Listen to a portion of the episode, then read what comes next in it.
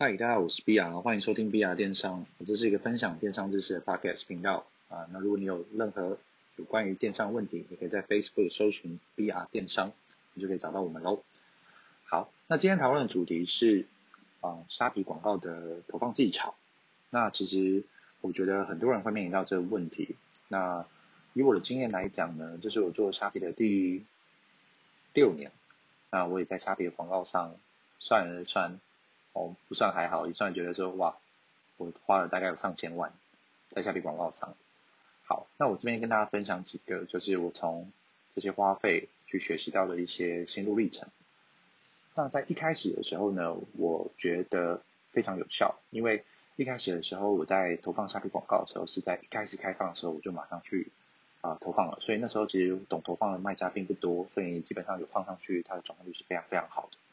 那在那时候呢，我了解到了就是虾皮广告版位跟流量的重要性，哦，有点像是你把你的店面哦开在一个非常热闹的三角窗，哦，广告就有点代表的是这样的意思。那比较热闹的三角窗呢，它就会随着竞争对手的增加，房店的房面租金越来越贵嘛。那广告也是扮演这样的做法。那我们可以去思考一件事情，那总有一个极限值。那做电商有趣的地方就是说。那你在做这些广告的时候，其实你可以哦去削减你的广告金额，或者是提升你广告金额嘛，所以它是非常弹性的。那你流量大的时候，你广告扣了很多的时候，你就要去看一个很重要的指标，叫做转换率。哦，转换率就是电商平台要的最重要的东西。为什么？转换率代表的是你这个东西有没有被消费者认可。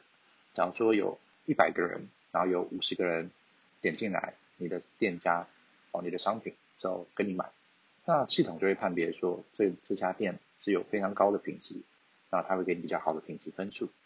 那同时呢，虾皮也会去判断这件事情，或者是说，哦，你的转换率好，那一定代表的是说你跟这个商品的关键字是有连接的。那再来，你的转换率好，那代表说你的营业额也不可能差到哪里去嘛。那基本上你在这个类别，那就会给你一个排序。那如果虾皮在做哦在排序的排列的时候呢，它当然就是会把你的商品放在比较好的位置上，哦，这个可以先让大家先理解哦，这个平台要的东西是什么样的概念。那转换率就是一个最重要的东西嘛，所以我在做虾皮这几年当中呢，我不断去思考跟精进，说我要怎么样可以把让我的商品的转换率提升，哦，但牵扯到非常多的原因了，哦，第一个当然就是竞争对手数量以及竞争对手的强度。那假如说你的商品的图文、影片、价格，都没有比别人来得强的时候，那你怎么样能够说服你自己，你的转换率会比较好呢？消费者也不是笨蛋啊，消费者也会去思考说，我该怎么样去挑选一个就我觉得不错的。那假如说我的图文影片比别人差，那我要怎么做才会比较好？所以就要去观察、研究这些竞争对手，以及观察比做图做的比较好的卖家，那他们是怎么做图的？那他们要怎么做才可以？图片跟影片的精致度提升，所以你的转换率才会提升嘛。电商很简单，它就是在比图片、比素材跟比选品能力，以及比的就是广告投放技巧，哦，缺一不可，哦，所以你在全屏选的很前期选到位了之后，如果你没有制作图片、影片的能力的话，你是没办法延长你的商品寿命的。为什么呢？市场一定会有比你更强的竞争对手出来。他的图文影片可能比你做的更好，那你怎么有办法说服你自己说你自己可以卖得比别人好？所以就会沦为就是有一部分的卖家就开始杀价竞争，那有一部分的卖家其实就是维持高价，但是他用非常非常好的素材、非常好的图片影片去帮助消费者避免做先做出了差异化之后，避免他们落于价格竞争嘛。那这点我觉得是非常重要的。那投放广告有几个关键嘛？哦，那我讲几个我觉得非常必要。大家必须了解的，就是说，投放广告你不能把它视为一个成本哦，就不敢投了。那我们知道广告是流量的来源嘛？那如果你把广告变成成本哦，你就会去想一件事情，就是说，我投放了这件事情，哦，投假如说我投了五百，哦，那假如说我营业额是五百，那我就不投了。哦，那我们要去思考为什么会这样嘛？就是你投放五百，就代表说很多人点进来，但是他没有买你的东西，所以你要去思考的是。那市场上有没有其他更好的选择？站在自己是消费者的立场上去看待这件事情。那我去问问看自己说，对手的价格是比你好？对手图文影片是比你好？对手的卖场整体评价是不是给予消费者更多的信任感？我觉得这些都是非常重要的。你必须要去了解这些事情之后，你才可以去优化你的广告。那我觉得很多人很可惜的地方是在于说，第一个他选品能力不好，然后第二个就是他也不懂得包装设计，也不知道怎么样去拍出好的影片跟图片。那更不用说他的广告技巧也不好。那你在这个市场上注定是比较弱势的那一方嘛。那我们可以去思考一件事情，我们要怎么样才可以提升？哦，第一个当然是选品要选得好，然后再来就是说你的图文影片一定要做到位嘛。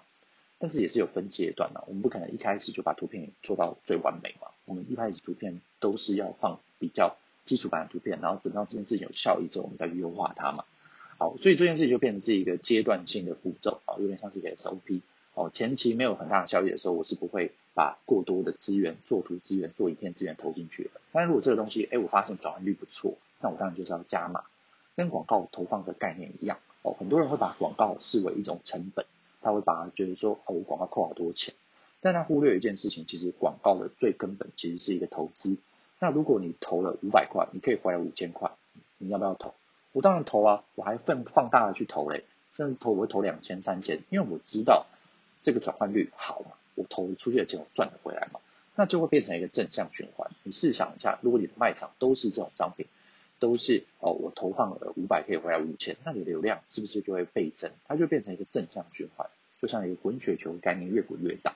但反之，如果你就是投完了之后都不敢投广告，那你的商品图文也没有卖的比别人好，你的价格也没有竞争力，那你的转换率不好，你的营业额不高，平台怎么会帮你呢？哦，所以我觉得其实大家要先思考这一点，那先思考一下哦，平台要的是什么，以及消费者要的是什么，以及。你要做到什么样的程度？那你有没有用心在学习这块？你就说怎么样去优化？那很多人其实他是完全不懂的啦。哦，那我觉得是要做非常非常大的苦功，以及缴一些广告学费，你可能才会理解。哦，真的赔过钱，哦，烧了很多钱之后，你就会知道了。好，那以上就是今天的分享啦。那呃，我是 BR，那我是目前也是一个讲师，我有开设我的课程。那如果你有兴趣的话，你可以到 Facebook 搜寻 BR 电商，我会不定时的分享这些电商的知识。那也希望可以帮助目前正在挣扎的一些卖家，可以找到一些方法。好，以上就先这样喽，拜拜。